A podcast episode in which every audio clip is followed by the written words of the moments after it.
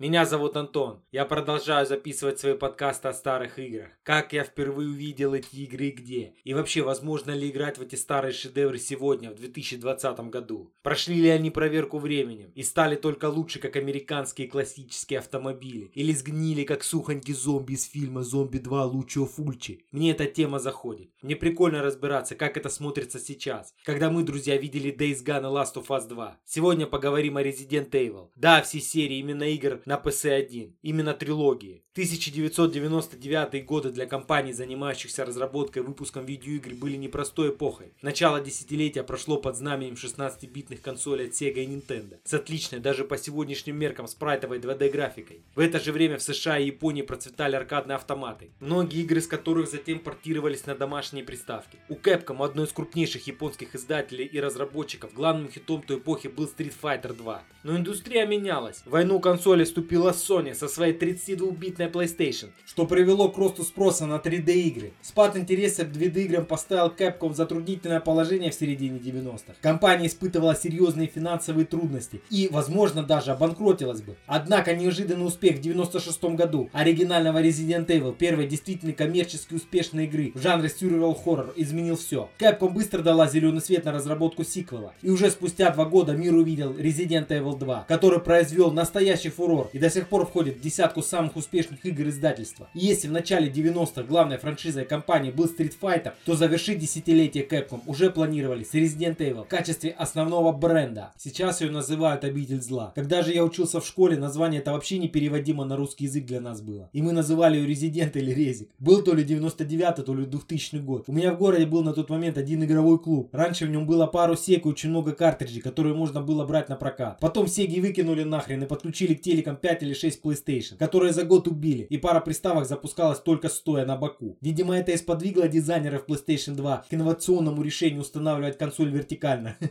32-битные приставки у меня тогда не было, да и карманных денег тоже. Поэтому я приходил в клуб и просто стоял как псих-одиночка и облизывался, глядя как кто-то рубится в футбол или Twisted Metal 2. Кстати, был просто бум на эту игру. Играли в нее все, просто все пацаны в моей школе. Это была народная игра, именно народная. Что-то типа Мортала третьего на Sega, ну наверное все-таки уровнем пониже. В этом-то провонявшемся сигаретами и потом клубе я увидел первый резидент. Честно, я ничего не понял. Графика мне показалась убогой. Заставки только понравились, но они сейчас смотрятся круто. Тогда я уже видел более яркие игры с интересной 3D графикой на PlayStation. Мне всегда нравились старые фильмы ужасов и сеттинг меня немного зацепил. Но не сильно, конечно. Потом через время у меня все-таки появилась своя консоль. В этот игровой клуб я заходил только для того, чтобы взять какие-либо игры на прокат. Короче, я в итоге добрался до Resident Evil. И у меня был, да и есть, валяется где-то, лицензионный диск такой полностью черный. Такие же черные диски с приставкой шли в комплекте. Многие пацаны не знали тогда, что это лицензионные диски. Да и сейчас тоже многие не знают. Я обменял его на совсем у какого-то мажора, на пиратский диск для PlayStation 1 с какой-то люто трэшевой порной игрой. Да, когда ты играешь один в комнате и никто не стоит у тебя над душой и не озвучивает свои ценные советы, как в игровых клубах, то по-другому оцениваешь игру. Крутая начальная заставка с живыми актерами. Выбор из двух персонажей. Причем выбирая из двух героев Криса и Джилл, ты выбирал разные пути прохождения и разный сюжет. Классно озвученные диалоги. Понятно, что сейчас они смотрятся убого. Но тогда это была песня. Целый особняк и подземная лаборатория для исследования. Но было ни хрена непонятно из английского текста. Все проходилось практически методом научного тыка. И эта таинственность во всем добавляла игре определенный шар. Вообще все игры на 8 битках Sega, PlayStation 1 и PlayStation 2 я проходил исключительно без солюшена. Интернета тогда не было у простых смертных в моем Рио-де-Жанейро. Сохраняться можно было в определенных местах, да еще и ленту таскать для сохранения в инвентаре. Это добавляло атмосфере многое. Атмосфера в игре очень оригинальная и клевая. Музыка и звук добавляют игре саспенса. Немногочисленные зомби пугали своей медлительностью. Причем в игре существует несколько видов зомби. Обычные классические гниющие зомбаки. Кислотные, они облевывают игрока разъедающей кислотой. Хорошо, что не обоссывают.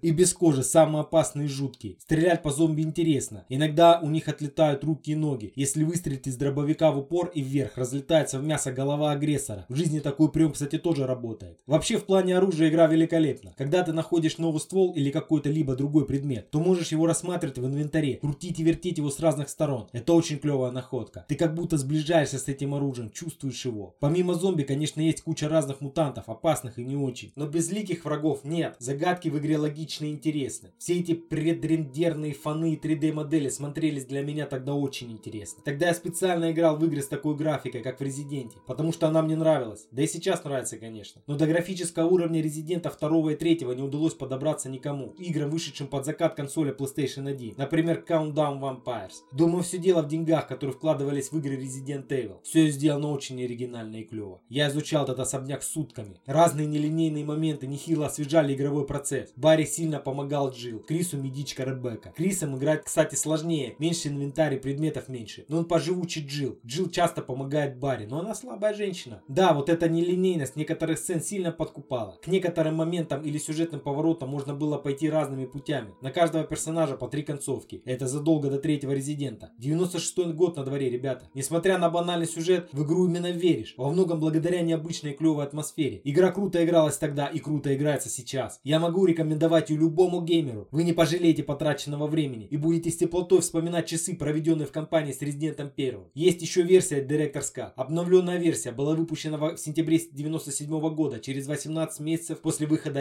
оригинальной игры. Планировались удаление цензуры с кровавых сцен, стоявшие в европейской и северноамериканской версиях игры. В версиях с цензурой видеоролик черно-белый. Крис не закуривает сигарету, когда его представляют. Из многих роликов вырезаны фрагменты. Например, в ролике про первого зомби больше нет оторванной головы Кеннета. Цена эта версия режимом Arrange и самое главное, вторым диском с демкой второго Резидента. Да это просто отвал башки был тогда. Но такая ли Резидент действительно оригинальная необычная игра с неповторимой атмосферой выживания? Давайте разбираться. Разработчиком игры занималась команда, позднее ставшая известной как Capcom Production Studio. Источником вдохновения для команды стал их собственный хоррор Sweet Home, а игра Милый дом изначально основана на одноименном фильме Киоси Курасавы, хоррора с призраком в пустом особняке. Изначально игра была ремейком Sweet Home, а саму разработку поручили будущему отцу сериала Синзи Миками. Sweet Home стала основой для игры Resident Evil, вышедшей 7 лет спустя и положившей начало одноименной медиа-франшизе. Первоначально Resident Evil должна была стать ремейком оригинальной игры на более современной платформе. Ведущим дизайнером новой игры стал Синзи Миками, который работал под продюсерским началом Фудзивары, человека, который создавал Милый дом. Хотя Capcom не смогла получить права на переиздание Sweet Home по фильму, и дизайнеры были вынуждены создать сюжет с нуля. Итоговая игра получила многие элементы, встречавшиеся до этого в Sweet Home. Обе игры акцентировались на выживании с ограниченным местом в инвентаре персонажа. Сюжет обоих игр происходил в особняке с причудливой планировкой и также подавался с помощью записей, заметок и предметов, встречаемых по мере продвижения. Также обе игры предусматривают альтернативные концовки, зависящие от того, кто из действующих персонажей остался в живых. Другими легко узнаваемыми элементами были демонстрация кровавых и жестоких сцен, сцены открытия дверей, головоломки, исследования особняка и персонажей, обладающие уникальными предметами. Влияние Sweet также можно проследить и в более поздних играх серии. Например, QTE, впервые появившийся в Resident Evil 4 2005 года. Resident Evil 7 2007 года имеет сходный сюжет, в котором съемочная группа пытается проникнуть в заброшенный особняк, за которым кроется трагическая судьба семьи, ранее живших в нем. Первые полгода Миками трудился в одиночку, создавал концепты, писал сценарий для будущей игры. Миками разрабатывал игру от первого лица. Позже он сказал, что концепция вида от первого лица была недостаточно хороша технически. Да, 32-битная Sony была слабой приставкой, чтобы реализовать адекватный вид от первого лица. Также изначально вместо мутантов и зомби врагами были призраки, как и в фильме «Милый дом». Позже Синзи заменил их на зомби. Или ему подсказал это кто-то сделать. В общем, и слава богу. Итог. Старые идеи наработки, включая фильм «Милый дом» 89 года и рассказы Эдгара По, получили реализацию на мощном железе того времени PlayStation 1. Игра не оригинальна, но у нее клевая реализация. Я поигрывал в Resident, рекомендовал ее всем своим знакомым, но она никому не нравилась. Я не понимал причины. Сейчас мне кажется все дело в несовременном антураже игры. Даже я бы сказал, не модном антураже. И достаточно медлительном игровом процессе, без напускного лоска боевиков 90-х, которые были модными тогда. И опять же, э, хочу сказать за живучесть старых игр. Ты мог играть в этот Resident годами. Реально годами. То есть включать его время от времени, находить что-то новое каждый раз. Сейчас игры другие. Дай бог до конца бы пройти какой-нибудь AAA продукт. И тут, как как-то мой отец привез мне из очередной своей командировки двухдисковое пиратское издание USA версии Resident Evil 2. Я до сих пор помню эти ощущения во время первого запуска этой игры. Это был глоток свежего воздуха. Да, именно так. Я стал играть за Леона и просто обалдел от качества этой игры. Все было намного круче, чем в демке с директор ската 97 -го года. Графика поражает воображение даже сейчас. Я прошел ее на днях и я вижу эту красоту. Игра с годами стала только лучше, как старое вино. Это мое личное мнение, конечно. По сравнению с первой частью, это был такой стремительный прорыв, как будто рождение сверхновой. Бэкграунды разрушенного города радуют глаз своей реалистичностью. Персонажи великолепно анимированы. Когда тебя кусают или ранят, герои хромают и начинают двигаться все медленнее и медленнее. Они поворачивают голову на врагов и, проходя мимо лежащего зомби, следят за ними взглядом. Два абсолютно разных сценария, причем они радикально отличались друг от друга. Не так, как в первом Резиденте. В конце вас ждал так же, как и в первой части ранг и влияла, с какой скоростью пройденная игра. Открывалась куча секретов, дополнительные сценарии. Помню, было сложно открыть. Одному мне сделать это не удавалось, но вдвоем с моим другом мы смогли открыть все. Когда наши ровесники грызли гранит науки, а наши родители были на работах, мы заваливались в пустую квартиру кому-нибудь и проходили Резидент 2. То без сохранения, то без спреев, то за 2 часа, то за час, то за 40 минут. Проходили его с одним ножом. Пробовали все приемы, которые знали, чтобы открыть все секреты в этой великой игруле. Открыв все, мы скопировали сейф на карту памяти PlayStation 1 и называли его «Золотой сейф».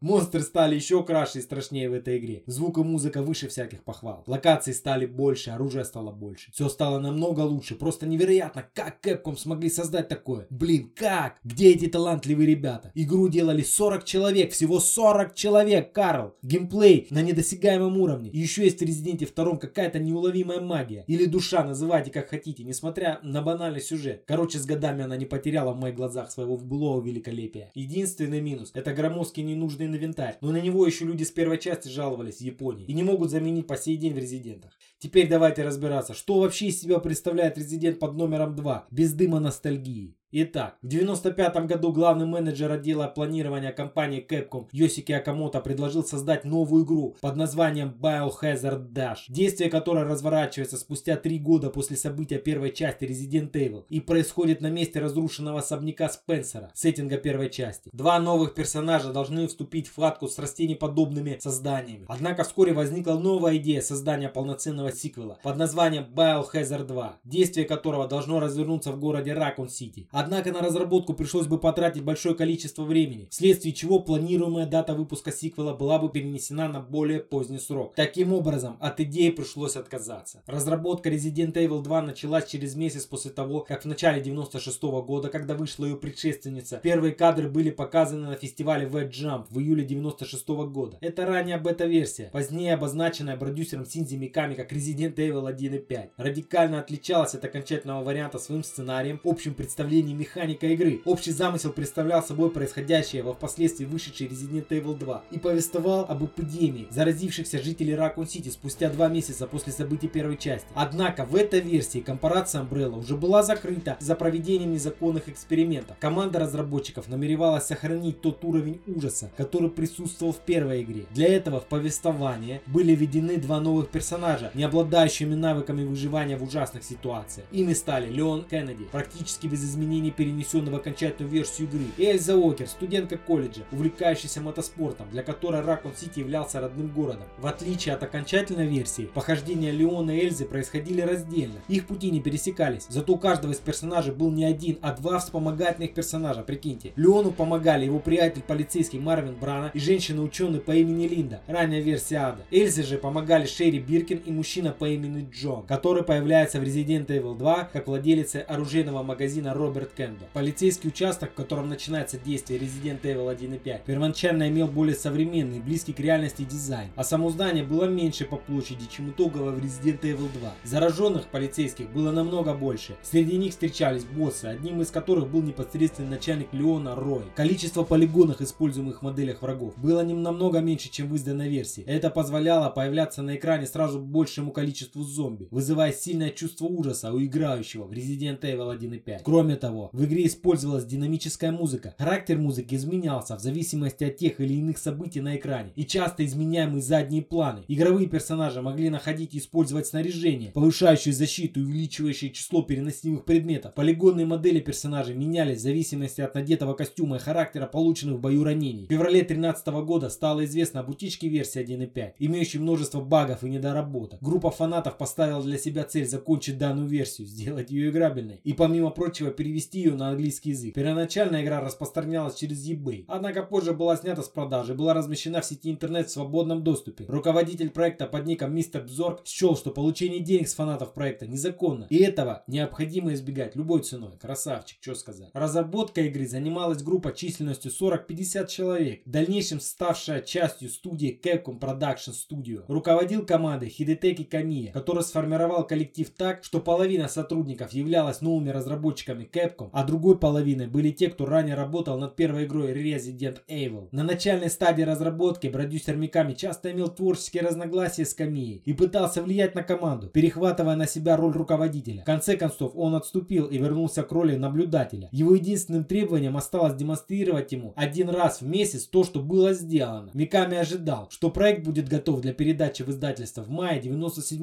года. Однако немного позднее проект Resident Evil 1 и 5 был заброшен при общей готовности на уровне 60-80%. Позднее Миками объяснил, что за вышеуказанный период, потраченный на производство, игра так и не приблизилась по качеству к желаемому результату. А особые нарекания вызывает геймплей локаций, которые он назвал скучными и надоедливыми. Сюжет Resident Evil 1 и 5, которым Миками планировал завершить серию, подвергся критике со стороны Йосики Акамото, который посчитал его слишком законченным, что затруднило бы выпуск продолжения серии. Вместо завершения он предложил создать вымышленный мир Resident Evil, который превратит название во франчайз, наподобие аниме-сериала Гандам и Бандианы. Период, пока команда не начала написание нового сценария, Акамото представил разработчикам профессионального писателя-сценариста Набору Сигимуру, который был восхищен сценарием вышедшей игры Resident Evil. Сигимура изначально был предложен как пробный консультант, но Акамото был впечатлен тем, с какой легкостью Сигимура решает трудности, загнавшие в тупик ход сценария. Вскоре Сигимура было предложено полностью сочинить новый сценарий для Resident Evil 2. Фундаментальным изменением сценария стала замена Эльзы Уокер на Клэр Ренфилд, что было сделано для того, чтобы связать сюжет первой игрой. Чтобы выполнить план Capcom по продаже 2 миллионов копий игры, Хидетаки Камия пытался привлечь новых покупателей, прибегнув к голливудскому приему презентации сюжета. Поскольку Акамото не хотел, чтобы влияние Камии на проект усилилось, он предложил Сигемуре обсудить изменения сценария с Миками и командой разработчика. Планировщики переработали игру с нуля, чтобы она соответствовала внесенным изменениям, а программисты и остальные члены команды переключились на подготовку к выпуску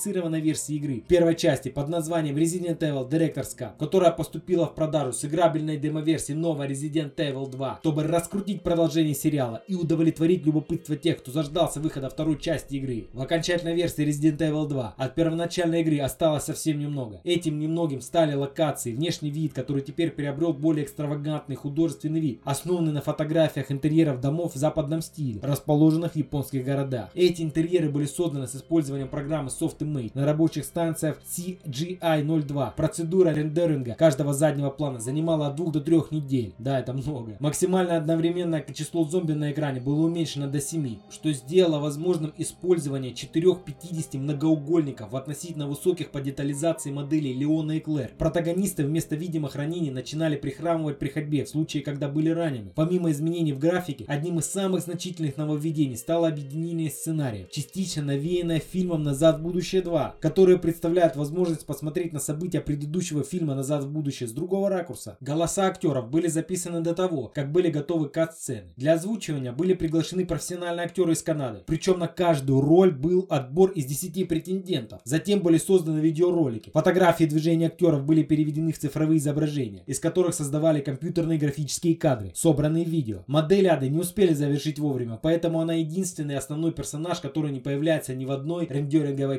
каст-сцене. В региональной версии игры Resident Evil 2 были внесены некоторые изменения. Североамериканская версия включает в себя более жестокие сцены окончания игры, удаленные из японской версии Biohazard 2. Resident Evil 2 также стал более сложной игрой по сравнению со своим японским эквивалентом. Да, из игры Resident сделали голливудский блокбастер. И можно сказать, поставили саму концепцию на поток. Книги, фильмы, комиксы, мультфильмы, театральные постановки. Все это есть и будет всегда. Это страшные деньги. В этом ее главное отличие от первой части. Resident стал более ориентирован на массового потребителя. И даже среди моих друзей, знакомых геймеров, ее принимали более тепло, чем первую. Своеобразную часть серии, в которой сохранялась большая часть идей игры с 8-битки.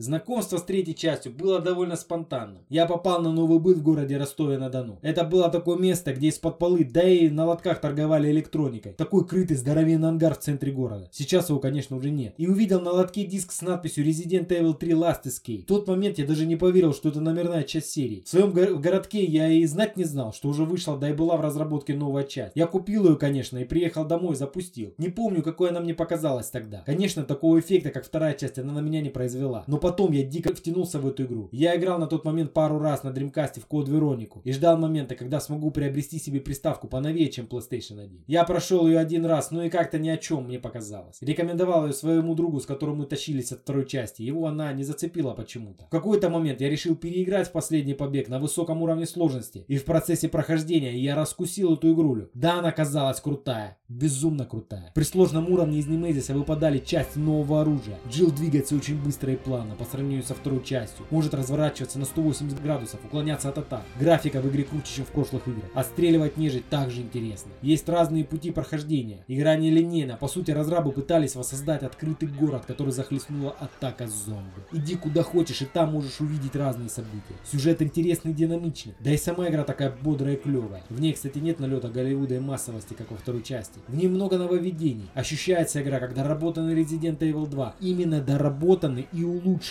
Причем все очень честно и к месту. Порох, с помощью которого можно создавать патроны и новые виды боеприпасов, увеличенное количество зомби, меняющиеся коды на сейфах и загадки. Враги не всегда расположены одинаково. При повторном прохождении все будет играться и ощущаться по-другому. Это просто Resident Evil мечты. Идеальный Resident Evil. Абсолютный Resident Evil. Куча секретов, эпилоги, которые интересно открывать. Если не ошибаюсь, 8 костюмов для Джилл, новое оружие. Помимо плюшек, которые выпадают из поверженного Немезиса. Режим наемника, он круче, чем режим из двойки версии DualShock, в которую интересно играть. Он не надоедает. Знаешь как, в этой игре идеальный баланс всего. Я до сих пор играю в нее, на протяжении 20 лет, наверное. Она не надоедает. Если второй Resident я прошел пару-тройку раз за лет 10, то к третьему Резиденту меня тянет до сих пор. И в принципе есть за что. В свое время я купил Dreamcast ради Резидента Код Вероники. Когда я выбрался из тюрьмы в начале игры и пробежал за ворота кладбища, я понял, что деньги на этот Резидент я потратил зря. Графика, геймплей, звук, да все проигрывало тройки. Блин, ну почему игра на PlayStation выглядит и играется лучше, чем на консоли следующего поколения? Вероника это душная, зеленая тоска. Это разочарование. Да сами можете проверить все это без глубоких доказательств. Кстати, Dreamcast мне так и не удалось никому впарить. Он лежал у меня под диваном. В какой-то момент мне захотелось запустить на нем Shenmue. И он не запустился.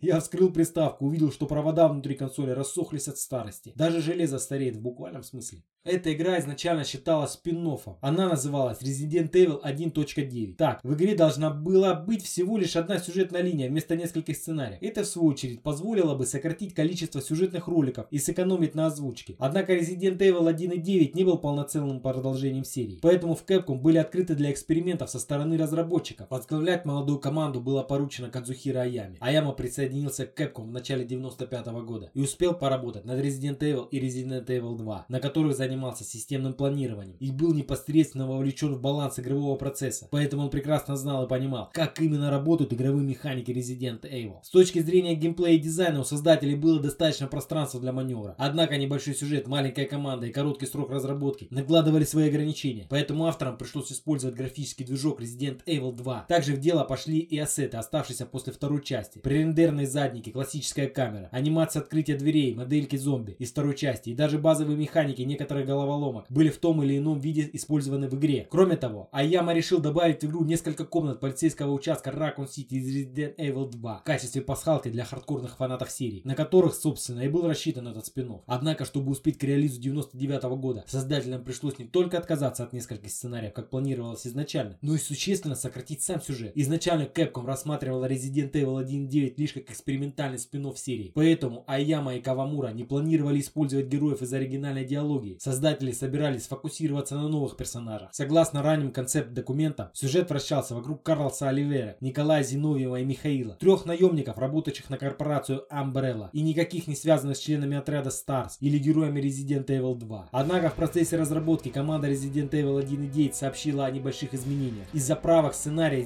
Resident Evil Код Вероника, который создавался параллельно другой командой. Кавамури разрешили включить в сюжет главную героиню первой части Джилл Валентайн. Это изменение не просто добавило проекту легитимности, но автоматически сделало игру прямым сиквелом первой Resident Evil. Несмотря на это вмешательство, от которого проект только выиграл, разработка Resident Evil 1.9 шла достаточно спокойно и без всех тех проблем, с которыми сталкивались создатели первых двух игр. Четкое видение проекта, а также использование готовых технологий и проверенных геймплейных механик позволили избежать перезапуска в процессе разработки. Хотя сюжет игры разработчики постоянно дорабатывали и улучшали. В какой-то момент Кавамура переработал историю таким образом, что Resident Evil 1.9 стал не только сиквелом первой части и приквелом второй, но своеобразным продолжением обеих. Так, события сценария теперь стартовали за некоторое время до событий Resident Evil 2 и завершались уже после побега Леона и Клэр из Raccoon City. А сама игра получила крайне странное название Resident Evil 1.9 плюс 2.1. Естественно, с коммерческой точки зрения подзаголовок 1.9 плюс 2.1 был весьма непривлекательным. Поэтому в начале 99 -го года игру переименовали еще раз. В Азии проект превратился в Biohazard Last Escape, а в Северной Америке и в Европе в Resident Evil Nemesis. И хотя оба подзаголовка отличались, они точно передавали суть игры. Nemesis отсылал к главному злодею, а Last Escape к побегу Джилл из наводненного полчищами зомби Raccoon City, в который она больше никогда не вернется. Различные подзаголовки также были обусловлены и тем, что команда локализации Capcom боялась, что название Last Escape не будет звучать достаточно естественно на Западе, в то время как имя Nemesis почти не использовалось в японской локализации игры и игр серии вплоть до релиза Resident Evil Operation Raccoon City в 2012 году. Однако самое большое изменение было еще впереди. Весной 99 -го года Аяма отправился на очередную встречу с Синдзи Миками и Йошики Акамото. На этой встрече генеральный менеджер Capcom собирались обрадовать Аяму неожиданной новостью, которой последний явно был не готов. После трех дней обсуждения Акамото официально объявил о доработках Resident Evil Nemesis, чтобы масштаб игры соответствовал номерным частям серии. Кроме того, Акамото решил добавить цифру 3 в название проекта. Как вспоминает Аяма, боссы Capcom застали его